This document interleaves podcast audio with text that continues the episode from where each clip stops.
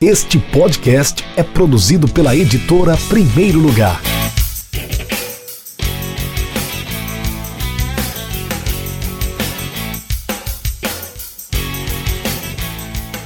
Oi, pessoal. Bom dia, boa tarde, boa noite, boa madrugada. Seja lá qual horário você vai ouvir esse podcast. E boa noite para quem está acompanhando o YouTube da editora Primeiro Lugar. Eu sou Rafael Moraes, sou editor da Primeiro Lugar, um dos fundadores da editora também. E hoje eu estou aqui para apresentar mais uma livecast, que essa é a live número 3 do Clube da Literatura Esportiva. Eu tenho dois convidados, eu vou colocar eles na tela agora, nesse momento. Ver se vocês conhecem esses convidados aqui. Ó. Vamos lá. Bruno Rodrigues, do Futebol Café, Bruno que é jornalista, e a Gabriela, que é de São Luís do Maranhão. O Bruno está em São Paulo, eu estou em Natal, a Gabriela está no Maranhão, ou seja, conexão é, quase norte e nordeste, norte, norte, nordeste e sudeste, né? Passando por. Percorremos vários quilômetros para fazer esse bate-papo sobre literatura esportiva, sobre literatura de futebol. Hoje nós vamos falar de três livros e, e debater sobre os temas é, correlatos é, relacionados a esses livros. Cada um de nós vai apresentar o seu.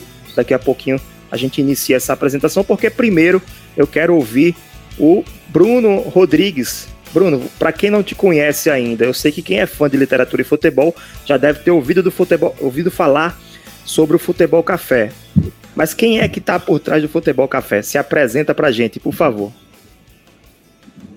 Tudo bem, Rafael, Gabriela, pessoal que está acompanhando a gente aí uh, ao vivo e que vai acompanhar também pelo podcast. Bom, a pessoa por trás do Futebol Café sou eu, é, Bruno Rodrigues, eu sou jornalista, sou formado pela PUC São Paulo, me formei em jornalismo e basicamente sempre trabalhei com jornalismo esportivo.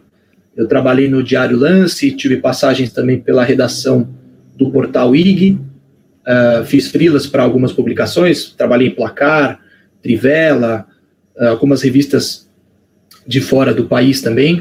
Uh, e desde 2018 eu estou trabalhando na Folha, trabalho na editoria de esporte da Folha.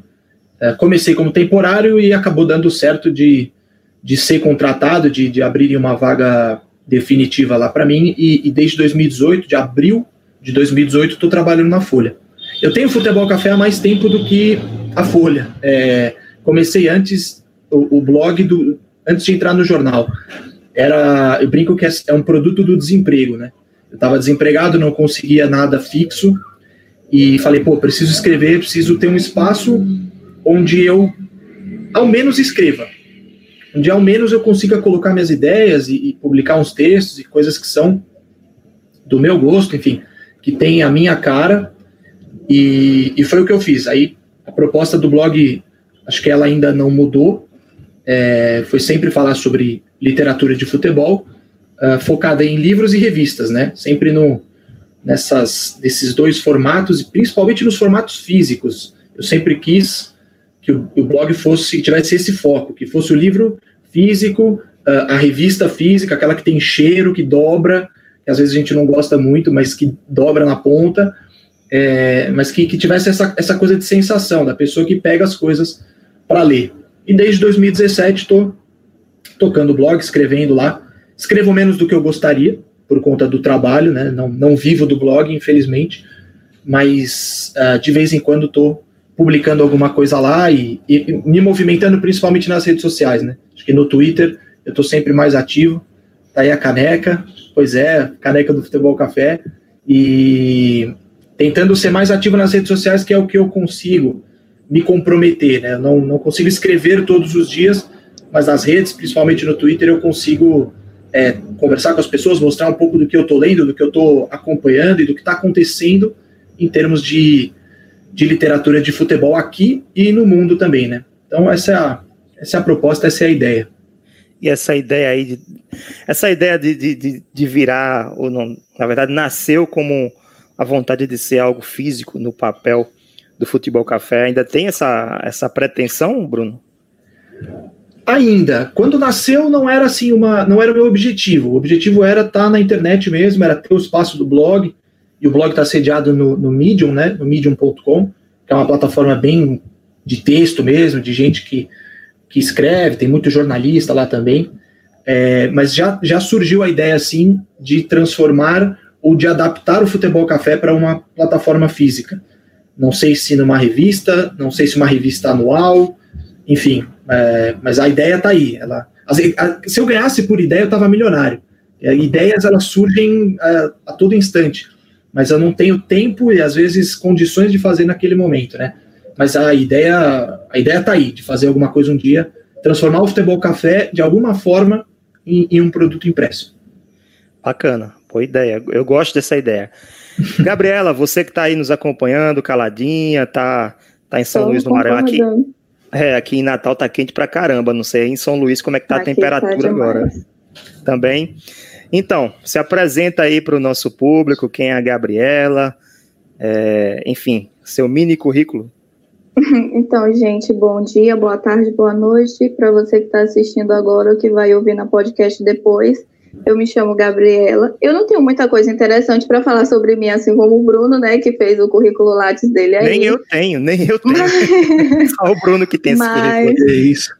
É, falando um pouco sobre mim, eu estudo na Universidade Federal do Maranhão, curso História, e a minha relação com o futebol excedeu a minha paixão pelo meu time, e agora eu estou escrevendo sobre esse livro que eu vou apresentar depois para vocês, é, apresentar as ideias do autor, e de, em suma é isso. Acho que a paixão por futebol é, excedeu aquele o assistir jogo.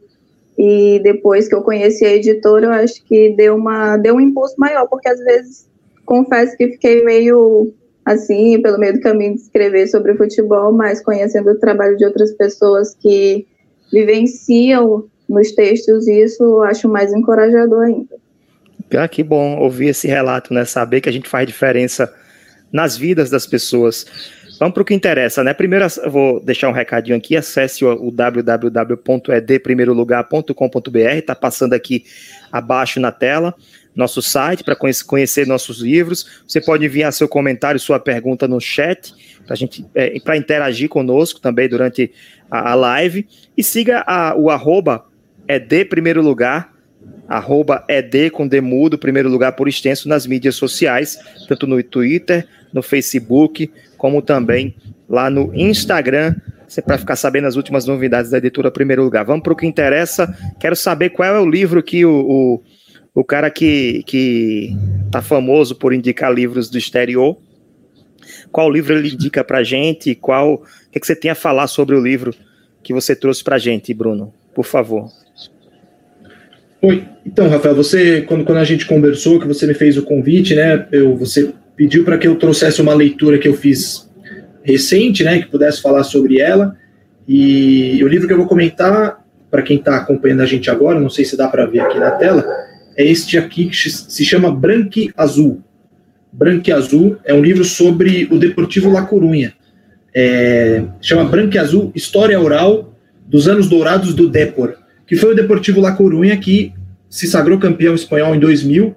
Então o autor conta toda a história por trás daquele time, de como aquele time se formou, o impacto que ele teve sobre a cidade de La Coruña, né, que fica na Galícia, na Espanha. É, uma leitura que eu fiz agora durante a pandemia, que o pessoal da editora, lá a editora Contra da Espanha, gentilmente mandou o livro, fiz uma entrevista com o autor no, no blog também. Uh, e é muito legal, muito legal por tudo isso que, que, pela forma como ele envolve todas essas, essas facetas da, da, dos grandes feitos do Deportivo, né? Tem a cidade, tem o, o, time que era pequeno e ainda é, né? Hoje é um time. Ele recentemente foi rebaixado para a terceira divisão da Espanha. Então a gente está falando de um futebol que não é o do Real Madrid, não é o do Barcelona, é o outro futebol espanhol, né? E o autor coloca tudo isso nos relatos que ele que ele conseguiu. O que, o que eu acho mais interessante do livro é o formato. Ele é um livro, ele ele é contado a partir do relato das pessoas. Então ele não tem praticamente texto do autor. O autor ele escreveu muito pouco. E ele falou isso, eu, eu não queria atrapalhar, né? Então ele mínima interferência, como como VAR, né? O espírito do VAR, mínima interferência no jogo. E o autor falou, eu não queria atrapalhar os relatos das pessoas que me contaram, que se abriram para falar sobre é, o, o deportivo e o que o deportivo significava na vida delas. Então é como se fosse um documentário. Ele, ele fala, é um documentário escrito. Então você tem, por exemplo, o relato de um jogador, em seguida você tem o relato de uma torcedora, embaixo você tem o relato de um dirigente. Não tem um texto, não tem uma, uma narrativa construída. A narrativa é justamente esse recorte que ele faz, esse documentário escrito. Então isso que eu achei muito muito legal, muito diferente. Eu não tinha visto um livro assim ainda. Uh, e no começo achei que eu não fosse gostar. Falei, poxa, eu gosto do autor, né? Eu gosto quando o autor ele, ele intervém, ele, ele coloca o texto dele, o trabalho dele. Uh, fiquei com o pé atrás antes da leitura, mas depois que eu fiz a leitura, é uma leitura que flui muito bem e, e no fim você não perde nenhum detalhe. Você pensa, poxa, o autor esqueceu de contextualizar alguma coisa? Não, ele, ele contextualiza tudo a partir do que os outros disseram. Então, ele fez mais de 100 horas de entrevistas, entrevistou mais de 60 pessoas que tiveram envolvidas com o Deportivo La Coruña entre a década de 80 e o começo dos anos 2000 e conta essa história no branco e azul. O autor é o Marcos Rendre, um espanhol da Galícia, é, de La Coruña, cara que fazia, que faz jornalismo musical. Ele basicamente não escreve sobre futebol, mas se arriscou nessa empreitada e, para mim, pelo menos, deu muito certo, né? Por, por conta desse formato diferente, acho que foi uma foi uma um, é um livro muito uma aposta muito acertada da editora e do autor de contar essa história dessa forma. O, quando, quando a gente fala em La Corunha, só me vem à cabeça dois nomes, né? Bebeto, campeão de 94, seleção Sim. brasileira, década de 90 jogou no La Corunha, e o Djalminha, né, que também jogou lá. Ah, aí eu me pergunto, Bruno, não sei se o livro traz essa, essa, essa informação. O La Corunha dos anos 90 saiu da sua, da sua sub, se fosse um ponto fora da curva, ou o La Corunha de hoje, na terceira divisão, é um ponto muito abaixo da curva? Ou, eu acho, ou, ou, ou ele tá. Eu acho sei. que os dois. Eu acho que os dois. É, o La Corunha de hoje, ele não poderia estar na terceira. Ele passou muito pouco tempo na terceira divisão na, na, na sua vida profissional. É um clube que sempre transitou entre a primeira e a segunda, né? Então, ali na, na década de, é, entre a década de 70 e o começo da década de 80, ele, ele amargou uma, um longo período na segunda divisão e só foi subir no começo dos anos 90. Então, um clube que, que assim, ficou um, ele ficou muito tempo na, na, na, segunda divisão da Espanha, sempre foi um clube muito local, muito identificado com as pessoas da cidade, da, da cidade de La Coruña, uh, mas a partir de 90 tem a chegada de um dirigente, que é o Lendoiro, presidente Lendoiro, que ele transforma o clube. Pra você ter uma ideia, assim, em La Coruña, o hockey era mais forte do que o futebol. Então, cerca de 5 mil pessoas iam assistir o La Coruña estádio, para os jogos de futebol, e 4 mil pessoas lotavam o ginásio para ver o time de hockey da cidade. Então, você tinha esse, entre aspas, uma rivalidade local entre o futebol e o hockey. E era o mesmo dirigente, o Lendoiro, que era o cara que fez o hockey dar certo em La Coruña, ele passa para o futebol e transforma o clube. Um cara ousado, fez contratações que você não imaginava que um cara é, no comando de um clube como La Coruña faria, e acho que o Bebeto é um ótimo exemplo que você que você é, usa, né? Ele trouxe Bebeto e Mauro Silva de uma vez só. Esses caras seriam tetracampeões em, em 94, os dois. Isso uh, foi antes da mas, Copa. Ao mesmo, isso foi antes da Copa. Mas ao mesmo tempo, você tem. É, você percebe que é um futebol que já não existe mais. Não havia ainda uma disparidade de dinheiro de televisão. Então, por exemplo, o Real Madrid e o Barcelona, eles não faturavam é, a diferença com direitos de televisão que eles uhum. faturam hoje em relação aos outros. Era um futebol mais igual. Então permitia essas coisas.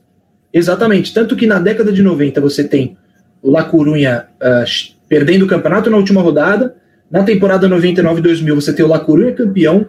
No começo dos anos 2000 você tem o Valência, que é campeão espanhol e chega em duas finais de, de, de Liga dos Campeões, de Champions League.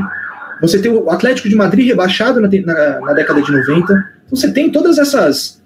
Esse, esse vai e vem de clubes e de, e de campeões, de vencedores e perdedores que você hoje não tem. Hoje você tem uma liga que basicamente está concentrada em Real Madrid e Barcelona Uh, isso não significa máximo, que tem. Não, exato. Um Atlético de Madrid, um Sevilha, né, que está brincando aí na, na Europa.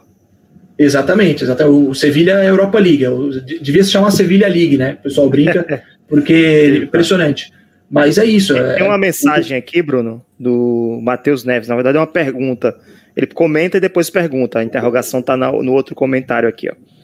O Matheus quer saber o seguinte: La Corunha de 2003 e 2004 também foi marcante para o futebol europeu. O livro relata esse momento?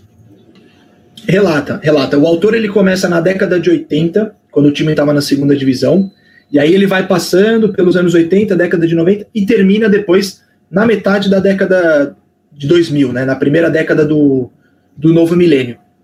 E ele fala justamente sobre. Ele, ele não, né? Porque, como eu falei, ele escreve pouco, mas as pessoas falam sobre a temporada 2003-2004, que foi a temporada em que o Lacurinha chegou à semifinal da Champions. E ele e registrou uma das vitórias mais especiais da história do clube, que foi sobre o Milan. O Lacurinha tinha perdido o jogo de ida contra o Milan em San Siro por 4 a 1 nas quartas de final e depois ganhou em La Coruña por 4 a 0. Reverteu a série contra o Milan, tirou o gigante europeu, que era o atual campeão, e foi para a semifinal. E aí, quando todo mundo achou que não havia mais adversário para o La Coruña, porque ele tinha derrubado o campeão Milan, ele perdeu para o Porto do Mourinho, que também era um azarão. E aí o Porto do Mourinho foi para a final com o Mônaco, final de azarões, de, de, duas zebras, e terminou campeão, né? Foi ali que o Mourinho, inclusive, é, ganhou, ou começou a ganhar o status que ele ia construir mais adiante. Mas o livro passa por isso sim e já é como se fosse o crepúsculo do, dos anos dourados do Deportivo, né? Anos em que ele estava disputando Champions League e que depois disso passou a, a não disputar mais.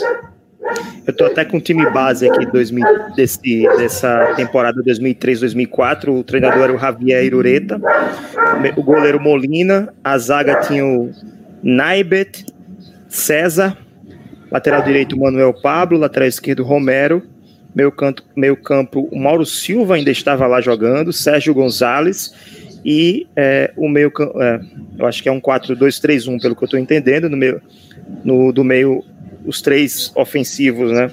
Luke na ponta esquerda, Vitor na ponta direita e o Valeron centralizado. E lá na frente o centroavante, o Pandiani. Esse era o time do La Corunha que o Bruno relatou agora há pouco na, da Champions League. Uma pergunta, uh, duas perguntas para finalizar a primeira parte aqui falando sobre La Corunha branco e azul. Mostra o livro novamente aí para quem está acompanhando. Nós estamos uh, falando do livro Branco e Azul, que é em espanhol, né? Não tem é em espanhol. Em português. É em espanhol, exato. Que o Bruno está indicando para gente. Queria saber de vocês, é, vocês vão nessa onda de torcer para times é, do exterior também, não só da Europa ou qualquer outro time? Vocês têm alguma preferência? Primeiro, ouvi primeiro a Gabriela que não falou ainda, depois o Bruno. Não, não nenhuma preferência. Bruno. Eu simpatizo. Torcer eu torço para um só. Quando eu era mais novo, eu, eu me envolvia mais com times de fora. Eu tinha essa coisa, sabe, esse encantamento com alguns clubes europeus. Hoje eu simpatizo, agora torcer, torço por um só. Daqui, né, no caso. Sim, do Brasil, né? É. Mas simpatiza por quem lá fora? Cara, eu sempre gostei do Barcelona. Eu, eu comecei eu comecei relativamente Barcelona cedo é uma simpático, né? É, eu comecei cedo uma relação, uma relativamente cedo uma coleção de camisas. E a camisa do Barcelona foi sempre. Espera que o telefone tá tocando. Foi sempre uma camisa que. Pode ir lá. Que. Não, não, tranquilo. Que eu sempre gostei. É, assim, me, me encantou de cara. A camisa do Milan foi uma camisa que me encantou de cara. O Arsenal, do começo dos anos 2000, foi um time que me despertou, assim, também. É, uma coisa muito especial, porque comecei a ver campeonato inglês naquela época, 2002, 2003, e era o grande time do Arsenal, que foi ser campeão invicto. Então fui simpatizando por alguns clubes. Hoje eu já, eu já simpatizo pelas zebras, eu já gosto mais de uns times menores. Ainda gosto do Barcelona, gosto da história do clube, mas eu vou, acho que eu vou simpatizando mais pelas histórias que vão ocorrendo do que propriamente por um, por um time ou por um grande time europeu. É, eu também só torço para time do Brasil, torço para um só, inclusive, que é o ABC de Natal. Não nego, não nego para ninguém que sou ABCdista, não torço para nenhum time é, é, do grande eixo, do eixo Rio-São Paulo. Sobre times europeus, eu tava, eu percebi que eu gosto, assim como, como na NBA, por exemplo. Eu comecei a assistir a, os playoffs da NBA agora na pandemia, na bolha lá da na bolha da Disney, né, que eles criaram. E eu pensei, cara, vou procurar um time para torcer. Não consegui, não encontrei nenhum time, porque acho que torcer ele vem. É, é, é, ele tem que ter um significado, tem que, tem que ter um, uma história por trás disso. Não é somente você olhar e escolher um time para torcer. No meu caso, eu torço pro ABC por, por ser de Natal, por ser o time que meu pai torce, que ele me levava desde criança para assistir jogos. Na NBA eu assisto jogos, gosto de assistir, mas eu não torço. Eu torço para um espetáculo. Assim como na Champions League agora, quando voltou, é, lá em Portugal, eu adorei as partidas. Eu torcia para que tivesse gol em todos os ataques, não importa quem ganhasse. Podia ser 18 a 19, 19 a 18. O importante é que saísse, um, que fosse um bom jogo, né? Então, eu também não torço, não, não, simpatizo por times de fora, mas eu entendo e reconheço que existe sim esse fenômeno é, dos jovens, principalmente, cada vez mais escolhendo, optando por torcer por times de fora. Eu não sei nem se isso é torcer, né? Eu acho que é muito mais ser fã do que torcedor, porque torcedor é muito mais do que assistir um jogo pela TV. Eu penso assim, mas isso é polêmico, né? Tem mais uhum. mensagem aqui, o, o Matheus está participando bem hoje. Matheus Neves, eu gostava muito do Borussia Dortmund, até me declarava torcedor, mas agora sou só vascaíno mesmo. Futebol europeu é para apreciar. Eu acho que é isso, né? Se você é, é, gostava e hoje não gosta mais, é porque você não era realmente torcedor daquele time, daquele clube. E o Josiel falou o seguinte: eu gosto muito do Real Betis na Espanha. O Betis que é rival do Sevilha, né? Isso, isso. São os dois, são os dois clubes de Sevilha, os principais, né? Exatamente. Também tem uma história com brasileiros aí, o Denilson jogou lá, Marcos Assunção. Ricardo Oliveira. Ricardo Oliveira, Rafael Sobes, tem, tem uma história Exatamente. Aí. Eu tenho duas mensagens agora. Primeiro, avisar que começamos duas pré-vendas novas nessa semana, né? A pré-venda do livro Futebol Frente e Verso, do, do autor Leandro Ferreira, que é ex-jogador de futebol, jogou com o Denner na categoria de base da portuguesa. Ele, ele fez carreira no interior de São Paulo, hoje ele é treinador, é, professor de educação física e treinador de escolinhas. Leandro está assinando esse livro, Futebol Frente e Verso, está à venda no nosso site, é deprimeirolugar.com.br. O outro livro que está à venda é sobre o ferroviário do Ceará, o Ferrim ou Ferrão, inclusive ele fala sobre isso no livro. Uh, o Crônicas Corais. E amanhã, amanhã, que é dia 1 de outubro, às 19 horas, vai rolar uma live no Instagram, no arroba é primeiro lugar, com o autor desse livro, que é o Evandro Ferreira Gomes. Então corre lá no nosso site, se você quiser conhecer os livros, deprimeirolugar.com.br. E a segunda novidade é a seguinte, eu vou colocar aqui na tela para vocês. Vocês podem acessar agora o nosso site, deprimeirolugar.com.br, e usar o cupom de desconto Futebol15 para ganhar 15% de desconto na compra de qualquer livro da editora Primeiro Lugar. Vale apenas por 24 horas, ou seja, de hoje, 30 de setembro, 7 horas da noite, até amanhã, dia 1 de outubro, às 19 horas. Depois disso, o cupom não vai valer mais, não adianta nem tentar, tá bom? Então corre lá no nosso site, pode ser depois da live. Espera a live acabar primeiro para poder fazer a sua compra. Eu vou deixar aqui na tela para você não, não se esquecer é, das orientações de como você pode conseguir esse desconto. Quero conversar com você, Gabriela. Oi, tem que falar agora, agora tá? Falar. Eu vou já pode... colocar o cupom de desconto no site. Mas tenha calma, tem 24 horas para você usar. Vai tá? garantir já. É, Bruno, se quiser interromper também é, nossa fala, fica à vontade, cara. Eu estou mediando aqui, mas eu quero que a gente debata mesmo, converse sobre os é. assuntos. O livro que a Gabriela vai apresentar é um dos clássicos dos clássicos dos clássicos do futebol brasileiro, da literatura de futebol brasileiro. Por favor, Gabriela, é... qual é o livro? Que é? Meu Deus, a câmera tá espelhada. O Negro no Futebol Brasileiro, do Mário Filho, que por coincidência é o livro da minha monografia, né? Por coincidência. É, deixa eu só contar um pouquinho a história dessa minha relação com esse livro, porque foi meio complicada, né, no começo. Eu procurei a orientação do, do meu professor para falar, na verdade, sobre o Vasco da Gama, que é o meu time do coração. E logo depois, a gente conversando sobre algumas ideias, é, ele me propôs falar sobre esse livro e falar também sobre é, os argumentos e as teses do Mário Filho, é, de acordo com o que ele o, com que ele escreveu, falar né, sobre a inserção dos negros no futebol brasileiro. Claro que é uma, um tema bastante amplo, não dava para falar sobre tudo, porque é um assunto delicado, não dá para fazer isso somente com um livro a partir de uma perspectiva falando é, do ponto de vista histórico, mas foi uma leitura que é um ponto de partida, principalmente para quem vai falar sobre esse tema e também para quem quer começar a escrever sobre futebol, para quem começa é, nesse mundo de, de leitura sobre futebol, é um clássico. Não sei se daqui a pouco vira uma bíblia do, da literatura esportiva, mas, enfim, sobre esse livro, é, o Mário Filho falou né, da inserção dos negros no futebol brasileiro, inclusive em um certo capítulo ele termina o livro achando que o, o, racismo no futebol tinha acabado e depois ele tem que retomar o livro porque naquele momento, né, depois da Copa de 50 ainda não tinha acabado. Isso foi explicitamente é, visto e se ele tivesse vivo ainda hoje, ele ainda ter e ainda ia ter assunto para continuar esse livro. É, diante de várias, vários assuntos que ele aborda nesse livro negro no futebol brasileiro, ele também fala algo que me chamou bastante atenção foi sobre as mulheres na arquibancada, que a gente fala muito sobre representatividade feminina nas arquibancadas e também nos jogos, eu vi que nesse livro ele conta que as mulheres também frequentavam as arquibancadas, torciam. É, a gente às vezes é, sendo polêmica, pode até julgar a intenção, porque eram parentes, porque eram famílias de classes ricas que jogavam, até porque quando o futebol chegou aqui, mesmo que por um, seja é, sendo um esporte amador, era gente que tinha dinheiro que podia comprar, que podia participar e principalmente quem tinha tempo para poder estar tá praticando esse esporte. Então elas estavam ali torcendo pela família e ele falou bastante sobre essa presença das mulheres que estavam torcendo. Foi algo que me chamou a atenção, algo que até então eu não conhecia. Achava que a luta, ou então a presença das mulheres nas arquibancadas tenha sido muito depois, bem recente.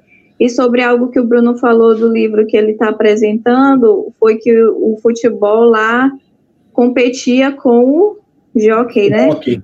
É, com o hockey. E quando o futebol chegou aqui no Brasil, ele competia com as regatas de remo, que muitos times, inclusive, começaram como regatas de remo e posteriormente viraram times de futebol, inclusive alguns têm regatas no nome ainda. A gente vê que o futebol está de um, é, as quatro linhas, o futebol está de um lado, mas é parecido aqui, é parecido em outro lugar. A história de como ele foi é, constituído então, nesse livro eu percebi também que ele é bastante questionado por ser tratar de história oral, mas diferente do livro que o Bruno apresentou, essa história oral tem muito do Mário Filho.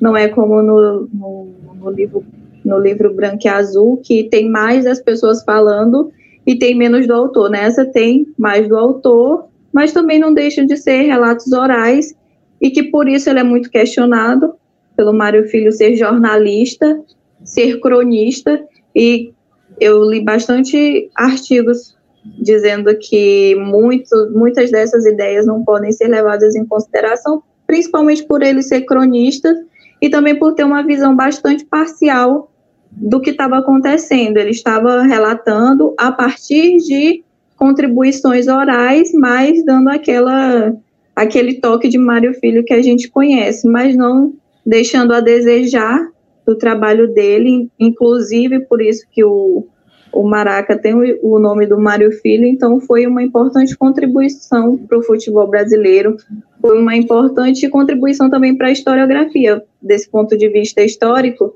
a gente percebe muitos aspectos que podem ajudar a entender esse, desdobramento. A gente não pode dizer que foi simplesmente uma ruptura que o negro entrou, entrou no futebol brasileiro e acabou e o Mário Filho contou aquilo daquele jeito e pronto.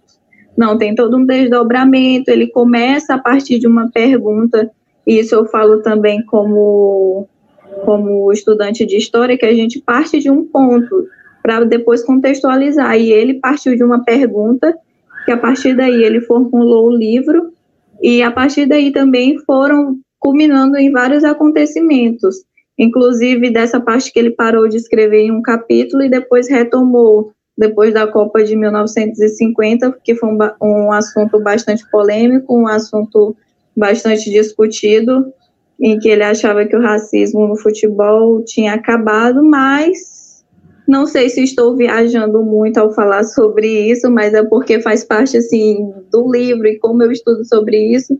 Mas é pela visão dele que ele achou mesmo que o, o racismo no futebol tinha acabado, porque se a gente for olhar a trajetória do Mário Filho, como pessoa, como jornalista, ele envolvido na realidade social, né, que ele veio de uma família de classe média.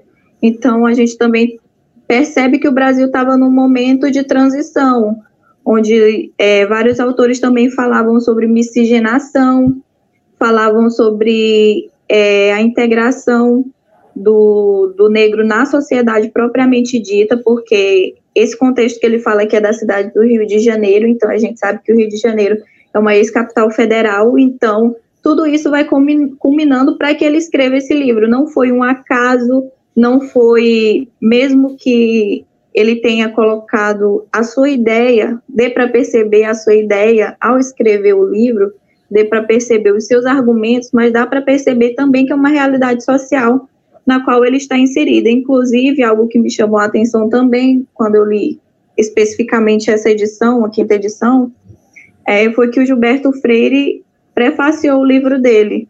E o Gilberto Freire, na história, a gente conhece muito pelo livro Casa Grande Senzala, onde ele fala da miscigenação, e é até meio curioso da gente falar por que, que o Gilberto Freire prefaciou um livro do, do Mário Filho que falava sobre futebol, sendo que não era o, o, o Mário Filho não era o único a ter escrito sobre futebol.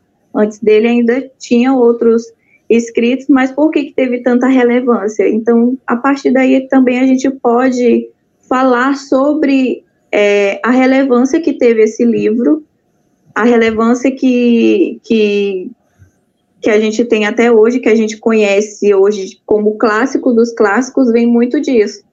Porque talvez outros escritos não tiveram tanta repercussão como a do Mário Filho.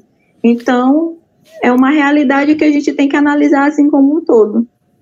Gabriela, o Matheus Neves está falando que é uma pena que esse livro é um, é um pouco caro. Ainda não adquiri, mas pretendo. Você conseguiu o livro como? Foi, foi caro mesmo? Quanto foi esse livro aí? Só para a gente ter uma noção. Eu não tenho ele se eu, se eu não me engano, foi 52 reais, uma coisa assim. Eu não lembro quanto foi o frete. Mas não passou de 20 reais, não. Parcela. É, para a relevância desse livro, acho que nem é tão caro, né? Como é que é, não, Bruno? É uma, é, uma, é uma edição que vale a pena. Que vale a pena, eu acho. Vale muito a pena a leitura. Até é, para a gente também vale formar sim. um senso crítico, que a gente fala que é um clássico, mas a gente também pode criticar o livro inclusive criticar alguns, algumas posições do autor acerca de alguns assuntos. E é um eu, acho, bem... eu acho que eu paguei até. Desculpa, Rafael. Perdão. Pode seguir. Eu acho que eu, eu, paguei, eu paguei até mais caro do que isso aqui em São Paulo quando, quando eu comprei. Faz um tempo já que eu tenho, tô com ele aqui, inclusive. É, e, e a, a, Gabriela citou as diferentes edições, né? A primeira edição é de 1947. Então ele, ele, ele, é, a, a, maior parte do livro te, ele tem essa visão até 47, e aí você tem o mito da democracia racial no país na época, e vem a Copa de 50, que é talvez o pico, um dos picos de, de, de episódios e construção uh, de, de imagem do racismo, que é o episódio do Barbosa, né? O Barbosa, por ser um goleiro negro, sofreu demais com a derrota para o Uruguai, e o Mário Filho, o Mário Filho precisa retomar isso na segunda edição. Ele publica a segunda edição em 64, que é a última edição desse livro com o Mário Filho em vida. Então, tudo aquilo que ele não escreveu, obviamente, depois da primeira edição, porque ela foi publicada em 47, ele precisou retomar tudo isso para a segunda. Então, Copa de 50, surgimento do Pelé, e aí, de novo, o mito de que o negro ganhou espaço, porque o Pelé é o maior do, é o maior do, da história, foi o maior do seu tempo, é, ele precisa retomar todas essas questões. Então, e de fato é muito interessante. A, a Gabriela usando para o livro para monografia, eu recentemente usei também para algumas matérias que eu fiz na Folha é, sobre o Maracanaço, né? Nós tivemos o aniversário de 70 anos do Maracanaço esse ano, em 2020, dia 16 de julho, e, e fui escrever matérias e fui consultar também no livro do Mário Filho, ou seja, ele ele é muito antigo, ao mesmo tempo muito atual e vai ser sempre referência nesse tema. O, e era outro Brasil, né? Tanto em 47 uhum. como em 64, tínhamos problemas sociais graves, é, mas muito do que aconteceu entre 64 e 2020, muito, muito, muitas coisas aconteceram e não estão no livro. Então, não é um parâmetro é, é, para a atualidade, é um parâmetro para entender é, as origens, né? Por que, que, por que, que o Brasil sofre com tantos, tantos problemas, por que, que o, o, Barbosa e o Bigode, que também era lateral da uhum. seleção, uhum.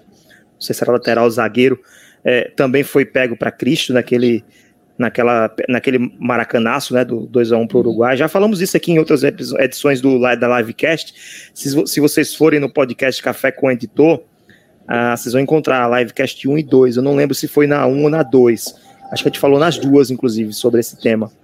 É, mas, assim, é um livro muito relevante, né? É, é, o próprio Matheus falou depois aqui, né, que ele é, não vai deixar de adquirir, vai parcelar, vai comprar parcelado, porque se no final das contas o, o, esse valor, se a gente for ver, colocar no, no peso, né, custo-benefício, é um valor até coerente. É o seguinte, a ideia era falar de três livros, né? Você, é, o Bruno falou do Branco e Azul, a Gabriela falou do Negro no futebol brasileiro, eu ia dar um, um pitaco sobre o Brasil dança com o diabo, Copa do Mundo, Olimpíadas e a luta pela democracia. Eu vou ser bem mais curto, até porque senão a gente vai passar aqui uma hora, uma hora e meia falando e o livro é enorme. O livro da a editora lá, eu acho que é Lazuli, eu não sei se é Lazuli ou Lazuli. Lazuli, é, eu acho. Lazuli, o autor é o Dave Zirin, não é brasileiro, mas o livro tem tradução para o Brasil. O Brasil dança com o diabo, Copa do Mundo, Olimpíadas e a luta pela democracia. E nesse livro ele basicamente relata são quantas páginas aqui? Deixa eu só verificar aqui na logo no início aqui tem dizendo a quantidade de páginas. Esse livro tem é um livro de 2014 e ele tem exatamente muito bem, não tem o número de páginas aqui, tem que ir lá no final olhar, só para só me derrubar aqui na transmissão, né? 272 páginas. 272 páginas, mas é um formato um pouco maior do que o 14 por 21, então se torna uma leitura bem longa. É bem, ele é bem, bem extenso. E ele relata como esses grandes eventos esportivos, Copas do Mundo, Olimpíadas, eles é, é, desrespeitam as leis da, das democracias, né? desrespeitam a princípios da sociedade, desrespeitam direitos humanos, enfim, uma série de, de, de situações que acontecem que as pessoas não veem, porque é, a, uma Copa do Mundo aconteceu em 2014 no Brasil, ele fala muito sobre isso, porque o Brasil cediu as duas, né? Em seguida, 14 a Copa do Mundo, 16 a Olimpíada do Rio.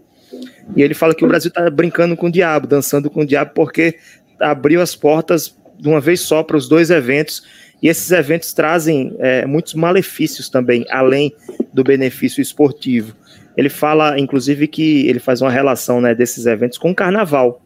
Carnaval você está lá curtindo, é, mas não está vendo a, a, quantidade de lixo que está ficando para trás, não está vendo a quantidade de crianças que estão sendo feitas ali fora de planejamento, não está vendo quantas pessoas estão ficando doentes, quantas pessoas vão sofrer acidentes. Você está curtindo o carnaval.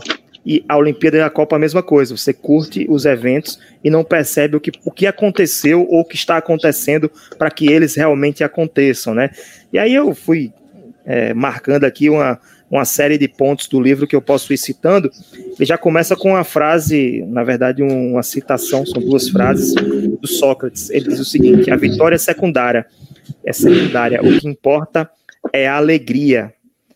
O que importa é a alegria da, da Copa do Mundo? que importa é a alegria da Olimpíada.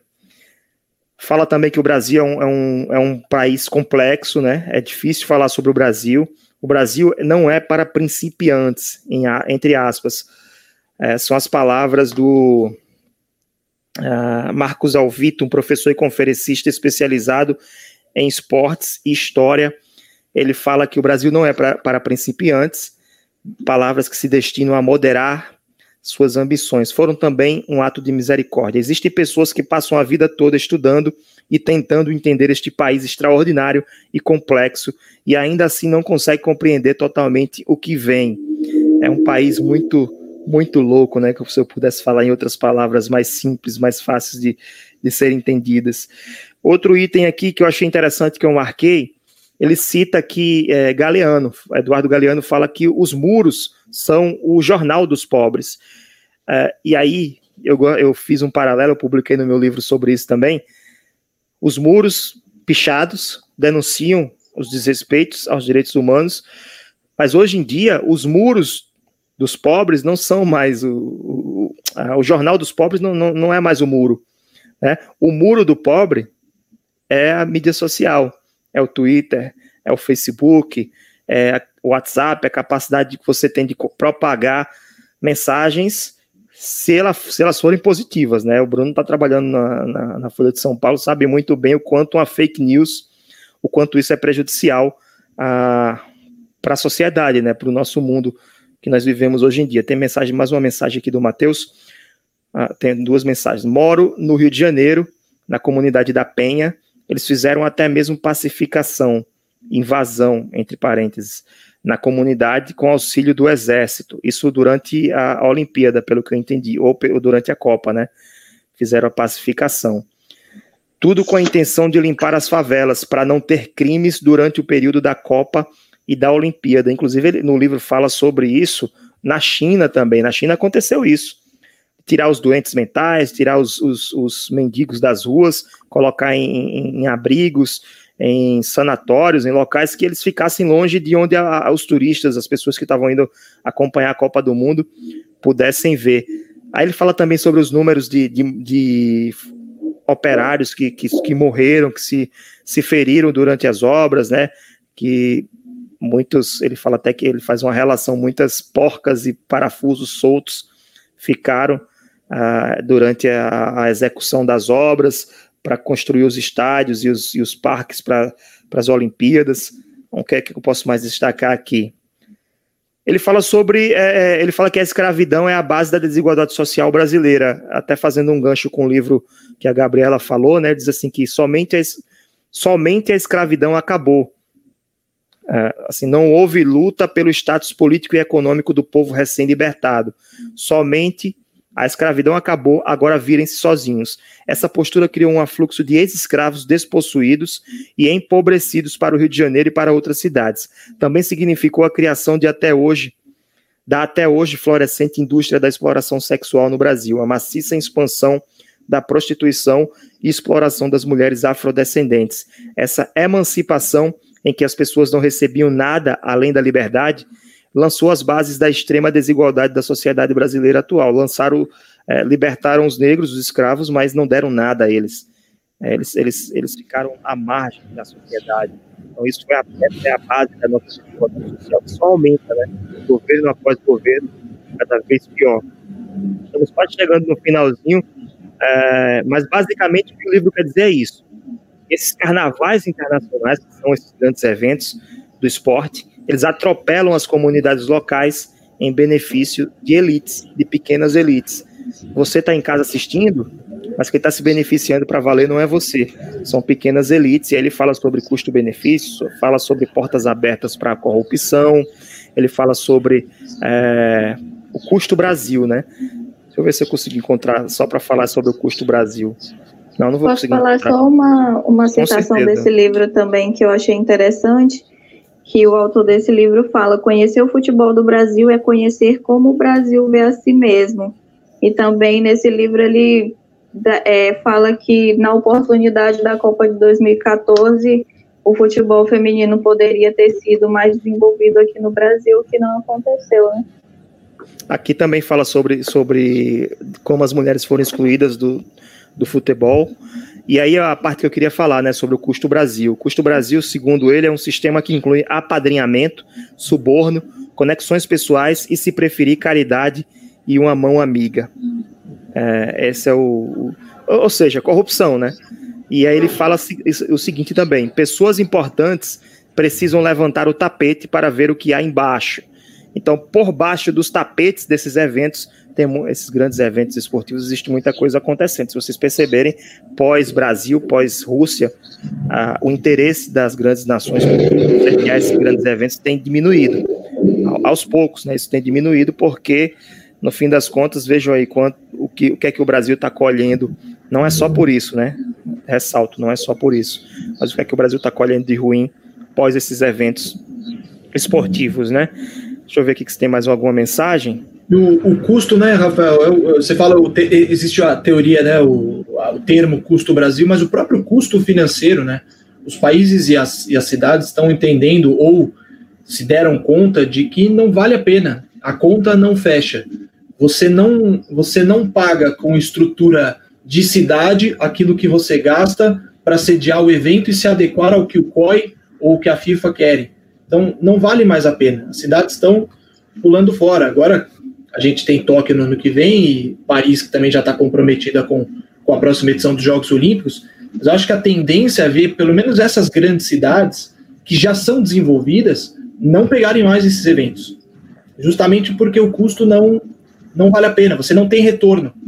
É, e o retorno não cobre todo esse custo que você tem. E uma coisa é, sobre o período da escravidão, e que acho que tem a ver com o que a gente está falando, eu, quando fui fazer essas reportagens para a Folha do Maracanaço, eu falei com a Djamila Ribeiro, que é filósofa, escritora, né? Hoje é uma das referências do, do movimento negro no Brasil.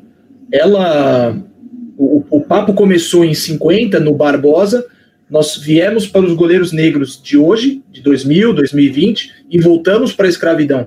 E ela, com todo o conhecimento que ela tem, obviamente não, ela falou muito mais do que eu. Eu só perguntei.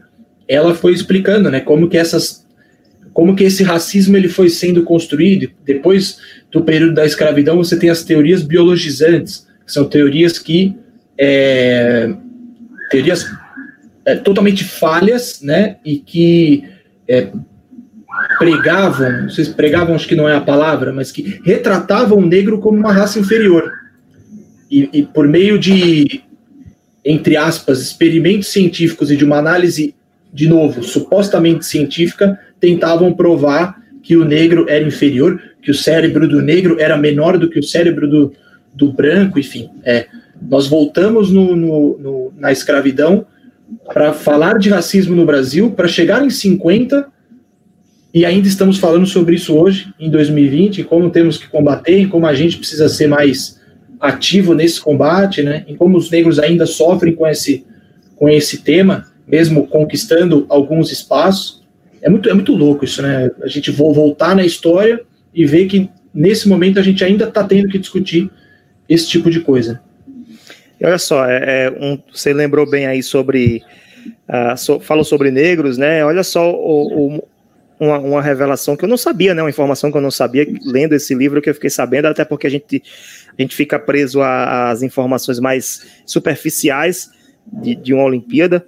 Vocês sabiam que a primeira maratona da tocha olímpica é, foi uma ideia alemã de um líder da Organização dos Jogos Olímpicos de 36, que foi na Alemanha. Ele convenceu o chefe de propaganda do Hitler, o Joseph Goebbels, que 3.422 jovens corredores arianos deveriam carregar tochas acesas ao longo do percurso de 3.422 quilômetros, desde o Templo de Hera, no Monte Olimpo, até o estádio de Berlim, na Alemanha. É, esse evento foi, seria captado pela cineasta Leni Riefenstahl. As palavras de Hitler foram transmitidas para o mundo ao vivo pelo rádio antes que a tocha inaugural fosse acesa. Ou seja, era, é, foi uma forma de, de, se, é, de mostrar que a raça branca que eles pregavam, a raça ariana, era superior. Olha só de que como, como as coisas que a gente é, venera hoje são possuem origens bem nefastas no passado, né? Coisas que a gente nem imagina. E para finalizar, ele cita aqui uma frase que diz o seguinte, é, que, eu, que, gente, que ele acredita que, que seja bem útil para o Brasil, né? Abaixo da linha do Equador, deixa eu encontrar aqui na, no sumário. Abaixo da linha do Equador, uh, não existe pecado do lado de baixo da linha do Equador. Mas é, parece que no Brasil não tem pecado, né? É corrupção, é roubo, é mentira, é fake news, é ódio, enfim, uma série de situações que constrangem e deixam Brasil, a imagem do Brasil cada vez mais manchada lá fora. Gente, 50 minutos. Passamos 5 minutos já nos acréscimos. Tivemos acréscimos sem ter VAR, né? Não precisou, o, o jogo nem foi parado, vocês terem noção. Queria que vocês deixassem as suas mensagens finais para se despedir e finalizar esse, essa nossa livecast, que depois vai ficar disponível no podcast. Gabriela, obrigado por participar, por se disponibilizar a ser uma das participantes desse mês. Ah, deixa eu falar. Essa questão do, da tocha olímpica veio justamente porque é, eles se inspiravam muito no, nos jogos é, da Grécia Antiga e da Roma Antiga, por isso tem o nome Jogos Olímpicos.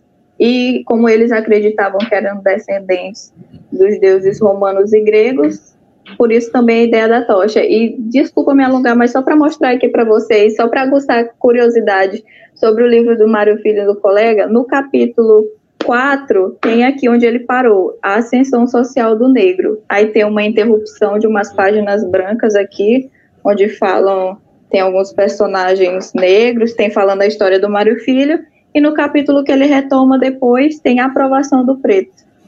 Então, antes ele achava que havia uma ascensão social e por isso tinha acabado o racismo, e depois ele voltou a escrever a aprovação do preto. Agradeço é, Sim. A, a noite produtiva, um pedaço da noite produtiva, os comentários, e espero vê-los de novo em outras lives. Eu que lhe agradeço, inclusive, é, sobre essa questão da tocha. A tocha realmente ela é da, é, ela veio da tradição da Grécia, né, dos primeiros jogos, dos primeiros jogos olímpicos, mas a, a, a forma que ela é feita hoje, a, a, os, como é que, eu não sei como é que chama, né, circuito da tocha, revezamento da tocha dos jogos modernos que foram retomados revezamento. Passado, revezamento é. O revezamento atual esse foi baseado nessa ideia dos alemães, né, da, da época do Hitler. Então são duas, duas coisas diferentes, né? A tocha da, da, dos jogos tradicionais e, a, e o revezamento dos jogos modernos. Bruno, obrigado, cara, por ter disponibilizado essa quase uma hora aí de, de debate, de discussão. Sempre é, enriquecedor quando você faz parte. Não, eu que agradeço, Rafael, pelo convite. É, Gabriela, o prazer, né, ter, ter falado com você e acho que a, a escolha do livro muito mais feliz do que a minha e, e, é muito bacana mesmo. É um livro que a gente precisa discutir bastante o livro do Mário Filho, porque ele, ele é atual, né, por incrível que pareça. Uh, e sempre que, que quiser, sempre que, que tiverem a fim de, de bater um papo, estou por aqui, estou à disposição de vocês na primeiro lugar também. E lá no Futebol Café, quem quiser, dar um pulo lá para ver o que, que a gente está fazendo, sobre o que, que a gente está falando. Estamos por aí, tá bom? Muito obrigado. Valeu, obrigado. Só para finalizar, nós estamos uh, fazendo as entregas, os envios dos livros Bicha Homofobia Estrutural no Futebol e também do livro, uh, o livro A Verdadeira Regra do Impedimento. Você que fez o seu apoio no Catarse vai começar a receber, já, já começou a receber, na verdade, os livros, já foram enviados, né?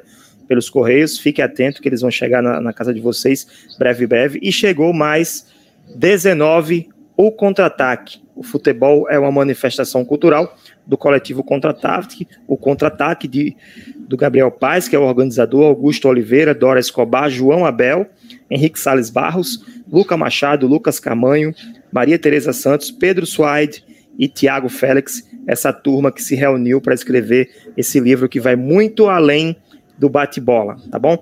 19 chegaram ontem, já deve ter vendido uns, uns 10 hoje. Então, se você quer comprar o seu livro, aproveite agora. O contra-ataque, aproveite aqui o cupom que está passando. Acesse edprimeirolugar.com.br, use o cupom de desconto Futebol15 para ter 15% de desconto na compra do seu livro. É isso, pessoal. Obrigado pela, pela companhia. A gente volta no mês que vem com mais uma livecast. Tchau.